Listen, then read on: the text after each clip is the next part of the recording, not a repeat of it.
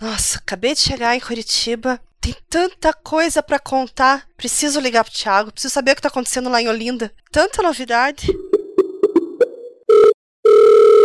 Thiago? Thiago? Oi, oi, oi, Kel. O que foi? Oi, Ti! Nossa, meu, que saudade! Pois é, já fazia um mês que a gente não se falava, né? Pois é, um mês sem programa, um mês sem falar contigo e tem tanta coisa para contar que eu nem sei por onde que eu começo. Bom, então, vamos ouvir o que você tem para contar.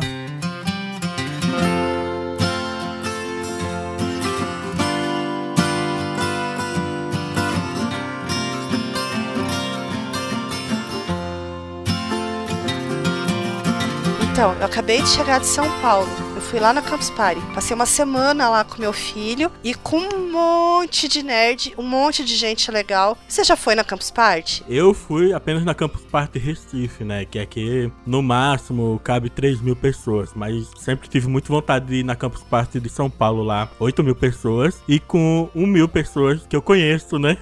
Thiago, sério, ano que vem você tem que ir. Você tem que ir, porque, nossa, tava muito legal. Para o pessoal que não conhece o evento imaginar, esse evento aconteceu aconteceu lá no IMB. O espaço tem capacidade para 8 mil pessoas. Dessas 8 mil, 6 mil pessoas podem ficar acampadas. Tem barracas dentro do pavilhão e a gente fica acampado. Foi o caso do, do meu filho e eu. A gente ficou acampado lá uma semana. E internet 50 GB. Sim, internet super mega rápida, tem bancadas. Então, basicamente, é separado em três espaços macro. Você tem o espaço do camping, tem o espaço da arena, que tem as bancadas e tem os palcos de conteúdo, e tem o espaço open, que é uma área aberta, que você não precisa pagar ingresso. E nessa área aberta também tem muita coisa legal. Esse ano tinha um palco da, da TNT, do. não da televisão, do TNT energético. Teve show de rap, teve altas paradas legais. Tem o Startup Makers, né? Que é o espaço dos fazedores e das startups. Tinha bastante coisa de impressão 3D. Tinha um espaço lá que tinham ferramentas para você criar coisas. Então você podia serrar coisas,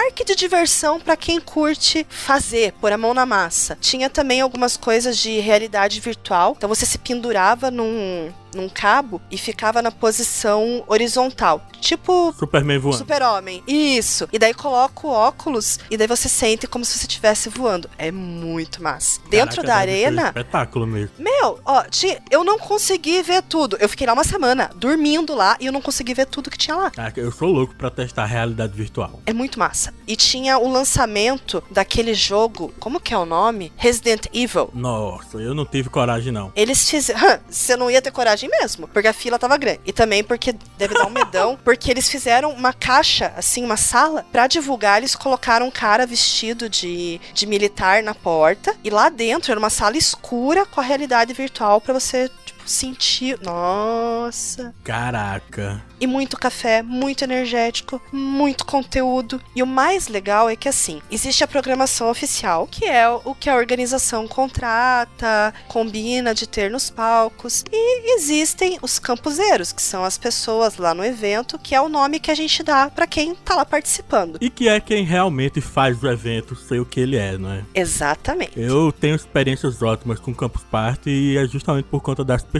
Para falar a verdade, eu quase nunca vejo as palestras palestras, eu, eu vou pelas pessoas. Não, isso é muito comum, porque assim, e, e não pense assim, ah, se você não assistir palestra, você não vai aproveitar o evento, você não vai aprender. Não necessariamente, porque tem oportunidades de aprendizado, às vezes do teu lado ali. Como que funciona? Vem muita gente de todo o país. Então você tem as caravanas de vários estados. O pessoal vem de ônibus, 30, 50 pessoas. Tem as comunidades, que são grupos específicos que se reúnem por algum motivo. Então tem lá a comunidade de Java, comunidade de robótica, tem os case moders, comunidade das garotas que programam em Python, né, que são as PyLadies, tem garotas fazedoras. Então tem uma série de nichos ali e o pessoal senta todo junto. É muito da hora. Eu, esse ano, fui como garota CPBR, que é uma comunidade bem antiga também, mas acabei sentando com o pessoal do Java. E nessa de sentar com o pessoal do Java, que daí podia deixar meu filho na bancada tal, e eu não programo nada, né? Eu bom, sei o HTML básico para fazer ali no bloco de notas e copiar, colar código para arrumar o site. E nessa turma do Java tava o professor Isidro, que ele é pós-doutorado, é um cara muito crânio e ele ensinou a gente a fazer um carrinho com Arduino. Muito legal, até meu filho fez oficina. E tava o Bruno Souza. O Bruno Souza, ele já foi diretor do Instituto Campus Party, que é uma instituição que ajudava na organização do evento. E ele é conhecido por ser embaixador do Java, chamou ele de Java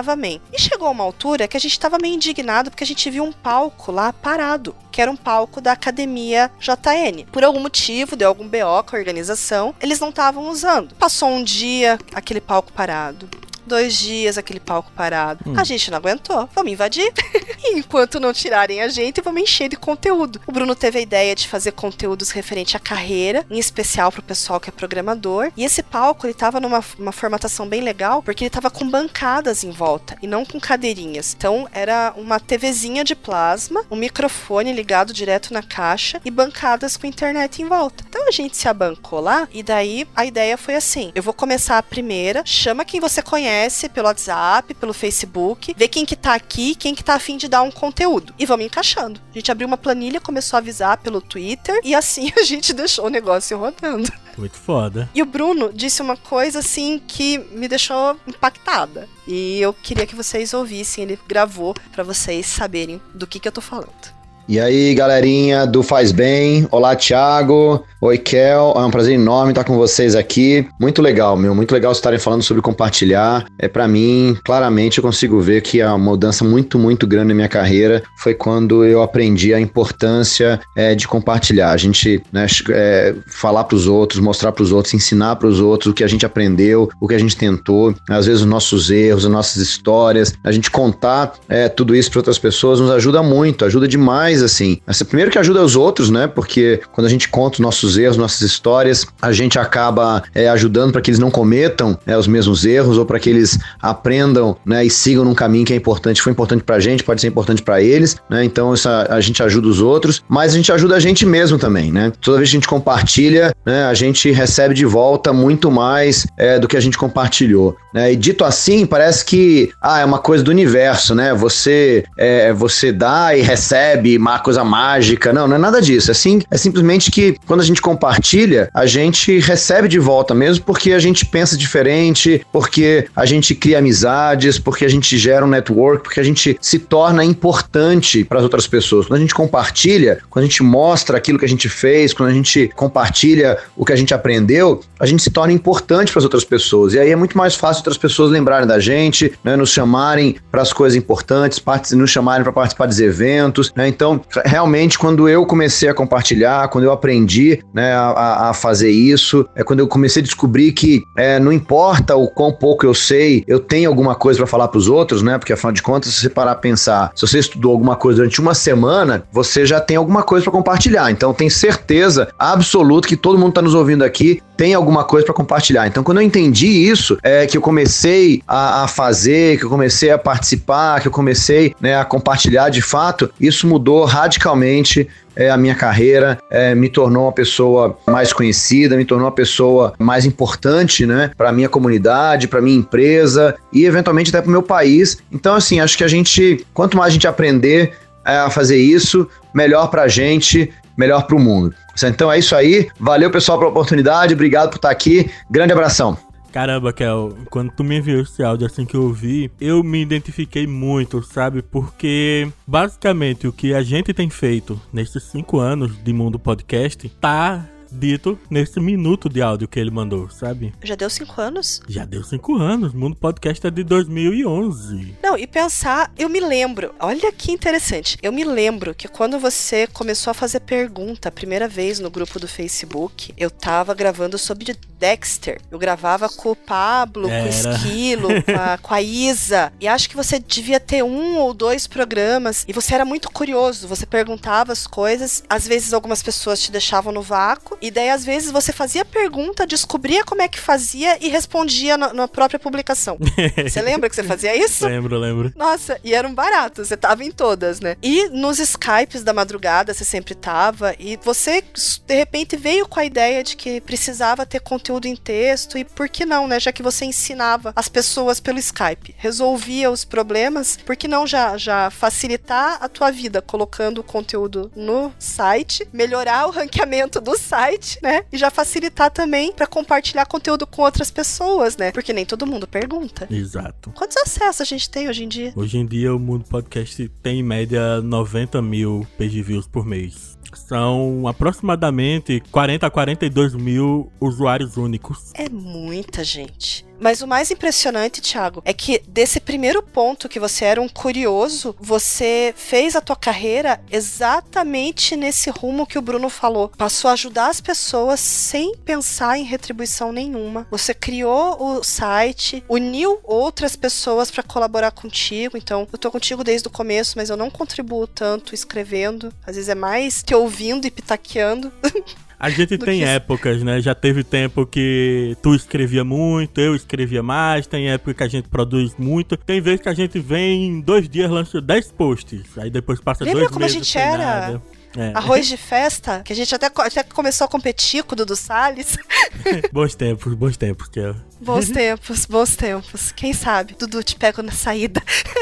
E agora você trabalha com isso, né? É extremamente surreal, sabe, Kel? Quando eu paro pra pensar nisso, que há sete anos eu não queria ouvir podcast e só fui ouvir depois de uns dois, três meses de um amigo meu insistindo muito pra eu ouvir. Lancei um site sobre, compartilhei o conhecimento que eu fui adquirindo e hoje eu trabalho com isso. É muito surreal. E o mais legal é que você trabalha pra primeira empresa que foi criada exclusivamente para investir em edição de podcast e edita simplesmente o podcast mais famoso da podosfera nacional, que é o Jovem Nerd. É muito surreal, sabe? Quando eu passei a dividir a edição do Nerdcast junto com o Léo e foi espetacular, foi surreal e sempre que eu paro para pensar nisso é meio até difícil de acreditar. Ai, gente, é isso. Obrigada, Bruno. Eu fiquei inspirada, eu saí desnorteada da Campus Party, pensar em mil coisas, em mudar o mundo, e eu espero que as suas palavras tenham tocado nossos ouvintes também. Tenho certeza que bateu forte no seu coraçãozinho. Tum, tum, tum.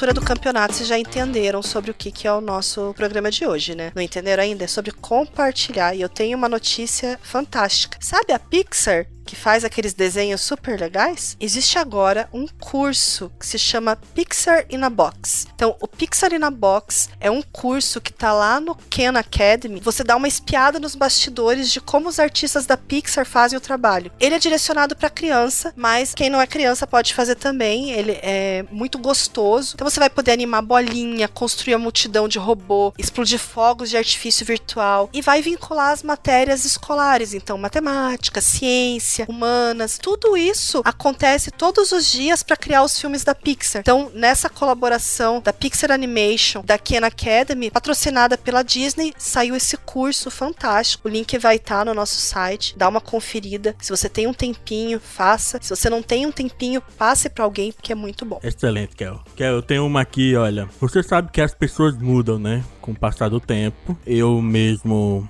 o exemplo pessoal que eu posso dar é que eu, na minha adolescência, eu fui uma pessoa extremamente homofóbica. Sério? A convivência, o trabalho com homossexual, foi que me fez perceber o quão idiota eu estava sendo, né? E que não tinha nada a ver eu pensar o que eu pensava e eu mudei totalmente, né? E aí, ó, tem um estúdio de tatuagem que ele tá oferecendo de graça tatuagens espetaculares para pessoas racistas que mudaram de opinião. Ou seja, Uau. a pessoa fez lá uma tatuagem racista, orgulho branco, enfim. Você pode ir lá e de graça substituir aquela tatuagem por uma tatuagem muito mais foda, né? Cobrir a tatuagem. Isso é no Brasil? Infelizmente não é, né? É nos Estados Unidos. Fica a dica. É que assim, no Brasil, pessoas racistas também no Brasil não é tão a flor da pele, né? No, nos Estados Unidos você tem muito mais liberdade pra ser racista, né? Não que isso seja algo bom, mas lá você pode dizer que você é racista, fazer tatuagens, é, Ai, botar suástica na sua testa, sem sofrer consequências por isso, né? Desde, enquanto você não estiver diretamente prejudicando uma pessoa, você tem a livre expressão de falar o que você acha. Nossa, que tristeza. Mas caso você faça isso e se arrependa, você pode fazer uma tatuagem muito foda por cima. Eu lembrei que aqui no Brasil teve um caso de. Eu não vou lembrar o nome da tatuadora, mas ela fazia cobertura de cicatriz. Mulheres que sofreram violência, ela fazia tatuagem pra cobrir cicatriz e melhorar a autoestima da- das mulheres. Ah, bem legal. Isso eu já vi também mulheres que fazem tatuagem. Pós-câncer também, né?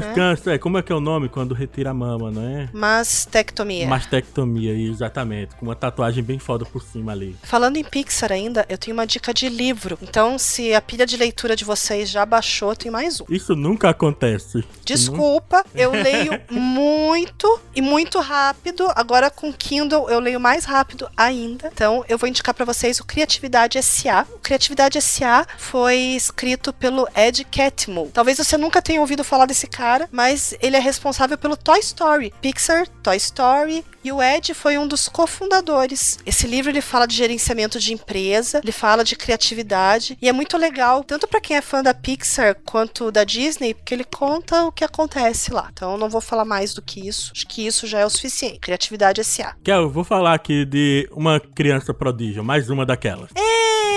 Um menino sul-africano chamado Bishop Curry. Ele só tem 10 anos de idade. Segura aí o que ele criou. Ele, inspirado por um caso de uma criança norte-americana que morreu dentro de um carro, né? Os pais esqueceram a criança dentro do carro. Ele criou um dispositivo que vai evitar esse tipo de morte. Então, como é que o, como é que o dispositivo atua? O dispositivo tá ali preso na cadeirinha do bebê, né, dentro do carro. E com o bebê lá. Caso os pais esqueçam que a gente, pô, vamos considerar seja realmente um acidente, porque é foda alguém que faz isso propositadamente, né? Mas vamos considerar, considerar que seja um acidente e realmente o pai ou a mãe esqueçam que a criança tava no banco de trás e deixa ela dentro do carro. O, o dispositivo que esse menino criou, ele vai analisar o ambiente. Ele vai detectar a presença do bebê, ele vai detectar o aumento na temperatura do carro, é, umidade do ar, essas coisas, e automaticamente ele vai saber que o bebê tá ali dentro e que o carro tá fechado. E o que o dispositivo vai fazer, ele vai ligar o ar-condicionado do carro e vai alertar a polícia, alertar, alertar os pais, fazer o carro gritar, sabe? Pra saberem que tem uma criança ali dentro. Nossa. O mais absurdo é que isso parece algo realmente muito simples. Por que não existe uma coisa assim hoje em dia? E foi criado por uma criança. Mas essas crianças são umas fofas, né? É, eu fico imaginando, porque assim, lá no campus, eu esqueci de contar o mais surreal. O Conrad e eu demos palestra. Eu vi, eu vi as fotos, eu vi ele lá segurando o microfone. Então,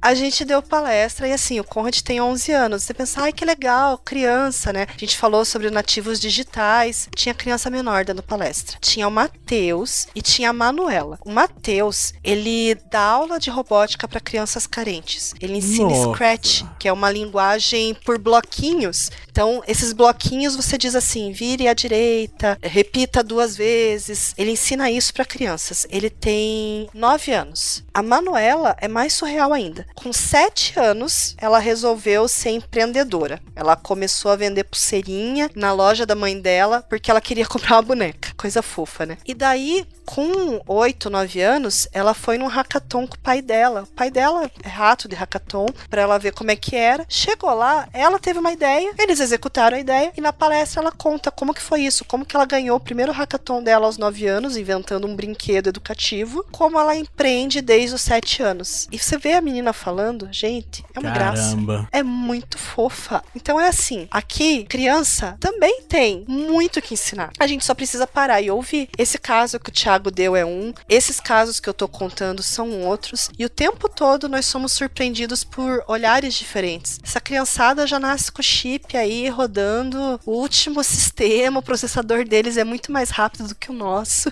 Eles arrasam. Tu me lembrou de um vídeo que viralizou, sei lá, uma ou duas semanas, de uma repórter vai entrevistar uma menina que deve ter uns 8, 9 anos, no primeiro dia de aula dela. Ai, ela é muito fofa. E aí ela pergunta: Como é que você tá se sentindo no primeiro dia de aula? Ela, ah, eu tô me sentindo maravilhosa. Ai, coloca, coloca esse áudio, Thiago. Coloca esse áudio. Ela é muito fofinha. Desmontou a repórter. Tem a parte que ela conta a piada. Ela conta uma piada. Uma piada muito boba. Mas é, é tão bobinha e é tão fofinha que a gente racha ali. E a repórter não conseguia parar de dar risada. Ela ficou descontrolada. Toquinho de gente. Meu sonho. Né? Escuta aí. É muito fofo. Meu sonho se tornou realidade. Que sonho é esse? Eu meu sonho é ter, é ter uma escola grande, com cheia de cadeiras, uma na frente da outra. E, ó, e o meu sonho se tornou realidade. Que legal! E aí, o que, que você está sentindo nesse primeiro dia? É, eu tô me sentindo um... adorável. Não vou conseguir. Não vou conseguir fazer essa entrevista. Você é demais, Raquel. Você é muito boa pra falar. Eu tô passando mesmo. Eu tô passando mal. Ai, gente, eu tô passando mal com essa menininha. Ai, meu Deus, eu tô chorando. Você é engraçadinha, né?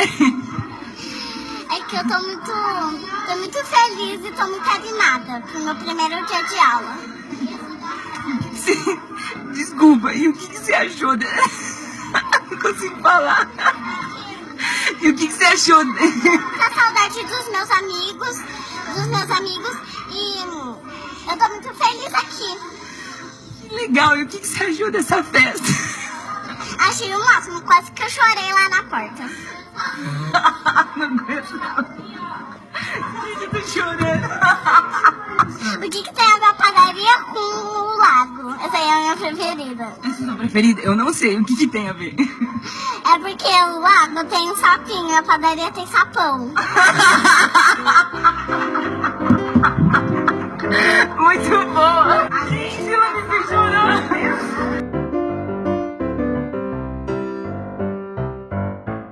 Eu acho que a gente vai acabar fazendo faz bem criança. Só de criança, porque tem tanta notícia, né? Você viu a menina que pediu emprego pro Google? Eu vi, mas eu não cheguei a ver qual foi o resultado. Eu soube que o próprio CEO do Google entrou em contato com ela, não foi? Ele respondeu. Então, assim, a Chloe, Chloe Bridgewater, ela tem sete anos. E ela falou que ela já estava decidida sobre a carreira profissional dela. Então, ela tinha visto no Google como eram os escritórios. Ela fez uma pesquisa na internet, viu que tinha puff, escorregador, kart. Mas ela fez questão de destacar na mensagem que ela tinha interesse por computador. O pai da Chloe falou que essa foi a segunda carta que ela escreveu na vida. A primeira carta foi pro Papai Noel. Depois ela usou o Google, descobriu que o Papai Noel não ia responder. É. Mas o que mais surpreendeu a família, e é, o, o pai até fala assim: eu acho que ela não tem idade pra entender o tamanho do que ela conseguiu dessa resposta. Foi a resposta dele. Então, quem respondeu foi o Sundar Pichai, que é CEO da Google. Ele é um executivo de origem humilde na Índia. Ele é CEO desde 2015. Ó a resposta. Muito obrigado por sua carta. Fico feliz que você goste de computadores e robôs e espero que continue a aprender sobre tecnologia. Eu acho que se você continuar trabalhando duro e perseguindo seus sonhos, pode conseguir tudo o que deseja, de trabalhar no Google a nadar na Olimpíada. Estou ansioso para receber seu pedido de emprego quando tiver terminado a escola. Tudo de melhor para você e sua família. Gente, que Foda. gostoso. Foda. E a, a mensagem dela deixa bem claro, essa referência que ele fez dos Jogos Olímpicos não foi gratuita. É que no comecinho ela fala que ela além de querer trabalhar no Google, que ela destinou, ela colocou a carta ao chefe do Google. ela colocou que ela também gostaria de trabalhar numa fábrica de chocolates ou como nadadora olímpica.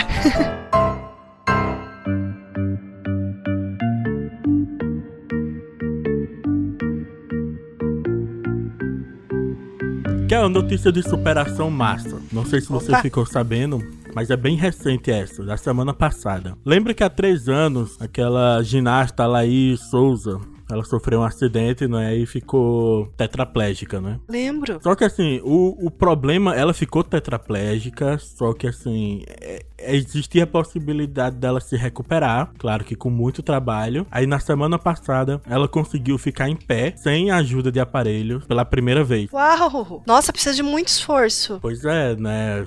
É, é bem complicado de imaginar como é a vida de alguém tetraplégico. Eu nunca convivi com alguém assim. Eu acompanho aquela. Tem uma deputada é, Mara Gabrilli, ah. que ela sofreu um acidente de carro e ela ficou tetraplégica. E ela mostra no, no dia a dia dela os exercícios que ela faz. Tem umas coisas que ela se pendura e daí eles põem uns eletrodos. E também ela começou a se sustentar recentemente, mas no, no geral ela anda só de cadeira de roda. É bem difícil. Nossa, que bom. Parabéns. Espetacular. Depois que eu voltei da campus, eu resolvi dar uma chance pro acaso, né? Comecei a adicionar umas pessoas no aleatório ou pelos grupos que elas estavam, né, grupos em comum, ou pelos amigos em comum, olhava lá, ah, tem mais de 100 pessoas em comum, deve ser alguém legal. A maioria das pessoas simplesmente aceita você ou não aceita e fica por isso mesmo. Uhum. Mas algumas pessoas, elas perguntam, perguntam, ah, quem é você? Ou, ou que legal, você me adicionou, podemos fazer alguma coisa juntos, né? Posso te ajudar? Vamos, vamos conversar, quero te conhecer melhor, né? E nessas, duas coisas inusitadas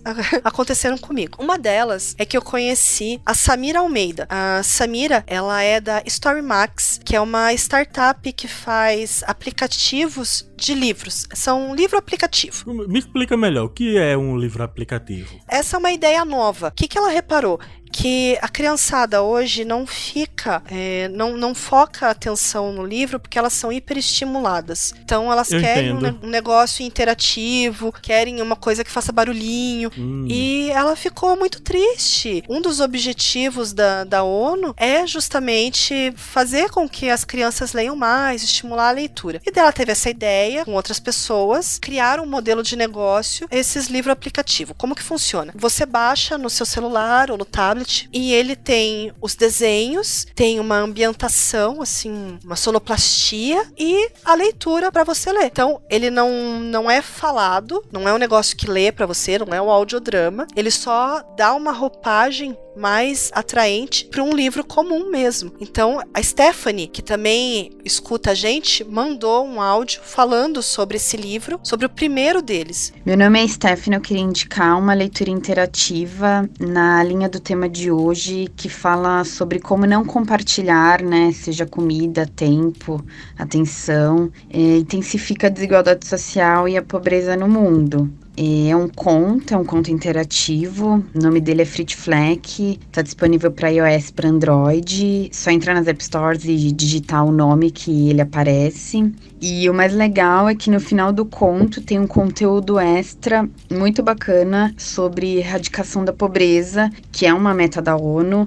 E esse conteúdo leva a reflexão sobre possíveis atitudes que a gente pode tomar para mudar essa situação. Então, tá aí a dica. Baixem Frit Fleck com dois R's e com dois T's na App Store e na Google Play de graça, o melhor. Esse livro é fantástico, ele chegou a receber um prêmio da Unesco. Eles têm outros livros nesse modelo de negócio, ele tem versões pagas e outras gratuitas.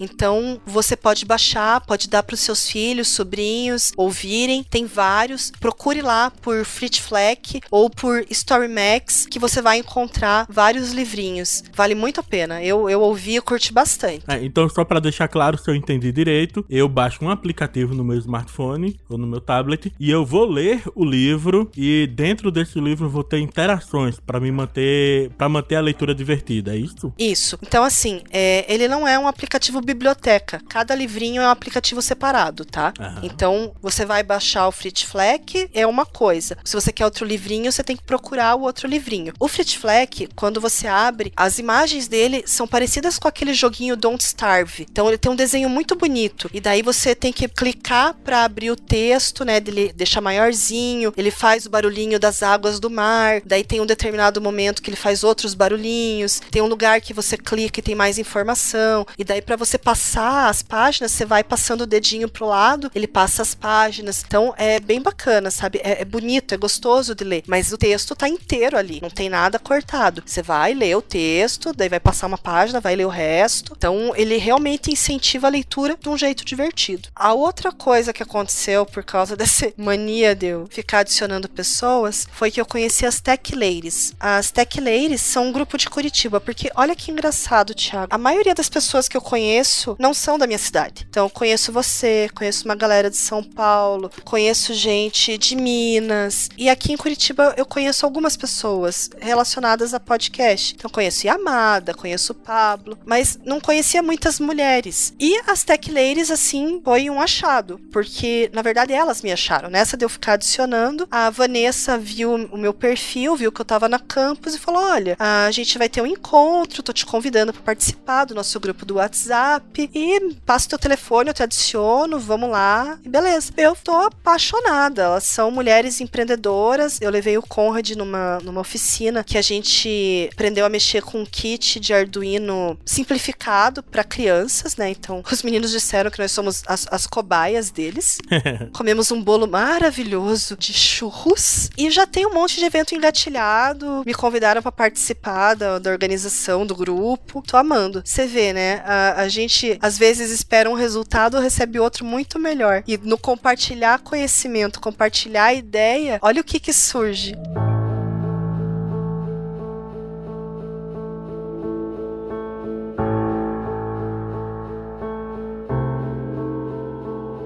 Kel, você assistiu ou assiste Black Mirror? O É um espetáculo, né? assisto e compartilho dos memes, né? Porque a gente tá vendo que Black Mirror não é sobre o futuro, sabe, É, né? eh, Pro Black Mirror acontecer de verdade, só falta a tecnologia existir. Exatamente, porque o que acontece ali é só a roupa diferente das, das coisas que são agora. É o presente. Pois é, mas tem uma notícia relacionada a Black Mirror. Muita gente pode até não considerar uma boa notícia, mas pra mim é. Eita! uma empresa chamada Leisure Management está desenvolvendo, e já está em fase final do desenvolvimento, já está em fase de testes, de uma lente de contato que grava tudo que você vê e ouve. Como assim? E com a capacidade de você projetar o, com seus olhos as suas memórias. Capaz? Sério? Não é espetáculo isso? Ah, não acredito. Ela, a lente ela vai funcionar com alguns softwares da Samsung e do Google também, Google Câmera, por exemplo. E é interessante o método de recarga dela, né? Porque obviamente a bateria da lente não é infinita, mas ela vai ser recarregável por indução elétrica. Então, por exemplo, você pode colocar o seu carregador ali na sua cabeceira da cama e quando você tá dormindo ali, a sua lente tá recarregando. Você não tira a lente. Você não precisa tirar. É um, é um tipo um implante. Não, eu acho que você deve tirar a lente até como você usa uma lente normal, né? Você tem que tirar, você não pode ficar com ela o tempo inteiro. Mas, putz, quantos momentos assim da vida você pensa que, que você perdeu porque você não tinha como registrar, né? Tá na sua memória, mas ter uma foto, um vídeo do momento seria foda, né? Eu só tenho uma coisa a dizer. Ah, Isso, isso é muito Black Mirror. eu só tenho uma coisa a dizer. Quero. Shut up and take my money. Pô, eu tô jogando dinheiro na tela e nada acontece. Droga. Ai, tá acabando, faz bem. Eu tenho uma última notícia, Thiago. Você deixa, deixa, Diga deixa, aí. deixa. Olha só, esses dias, o dublador do Wolverine, ele postou um vídeo, o Isaac Bardavid, super emocionado, se despedindo do personagem. Você sabe que a voz do Wolverine, ele faz desde os anos 90, desde os X-Men pra TV. É, ele não é o dublador do Wolverine. Ele é a voz do Wolverine personificada. É verdade, é que nem o Batman, né? Então, ele é o Wolverine. Nossa, eu quando eu vi o vídeo, eu fiquei com o coração super apertado, porque ele falou que ia ser o último trabalho dele com o personagem. Da mesma forma que o Hugh Jackman também tá se despedindo agora com Logan. Isso. O Hugh Jackman teve um câncer no- de pele no nariz, tirou, né? E ele veio pro Brasil. E o que aconteceu essa semana? Gente, é uma fofura e o Thiago vai ter que colocar o áudio pra vocês. O Hugh Jackman e o Isaac se encontraram e tem um vídeo muito fofo. Escuta só. Tell me what they made you. Não seja aquilo que te fizeram. Só dá pra concluir falando assim: olha, olha a humildade desse cara. É muito legal. E ele merece. Estará pra sempre em nossos corações. É muito surreal isso, né? Porque os atores estadunidenses, principalmente, eles têm conhecimento que eles são dublados em outros países e muitos deles sabem qual é a voz dele em cada país, né? É bem louco quando o Kiko veio aqui, ele interagindo com o dublador dele, ele fingindo que tava falando e o dublador falando mesmo, né? Muita onda. Ah, ventríloco. É, É, muito, muito engraçado, pô. E o Hugh Jackman é muito gente boa, né? Ele mostrou isso nesses dias aí que ele ficou no Brasil. Mas, como tudo que é bom dura pouco, Wolverine não vai mais ser a voz que a gente conhece. Hugh Jackman não vai mais fazer Wolverine. Eu tô louca pra ver Logan, eu não vi ainda. Eu já estou com a minha pré-estreia reservada. Te odeio. Faz bem, acabou. Você não me odeia, tem que odiar. Eu te amo! O, o, odiar quem já viu. Dá ingressos pra mim também, eu também quero. Mas é isso aí, daqui a 30 dias nos vemos aqui de novo. Qual será o tema? Será que vocês adivinham? Tamo lá no Twitter, vai lá. I would find a way.